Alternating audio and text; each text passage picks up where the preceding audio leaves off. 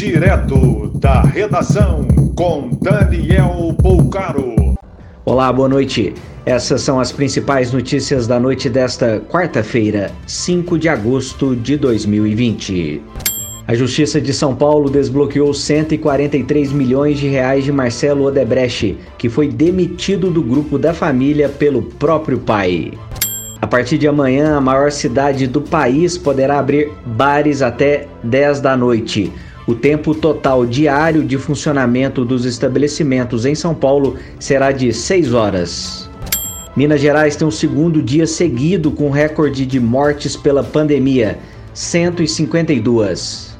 Doze cidades do sul de Santa Catarina unificaram um decreto de ações para combater o contágio por coronavírus.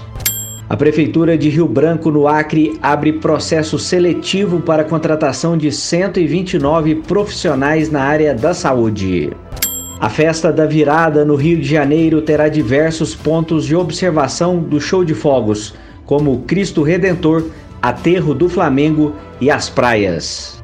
Sem acordo com a categoria, a Latam vai demitir 2.700 funcionários em meio à recuperação judicial. As eleições municipais terão 700 mil candidatos. O TSE estima crescimento de 46% com relação ao pleito de 2016. Um assaltante armado com um pedaço de madeira foi espancado com socos, chutes e pauladas ontem em Porto Velho, Rondônia.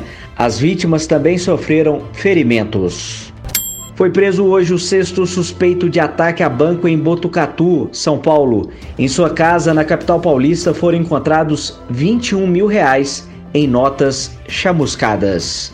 Mais informações no site da redação.com.br.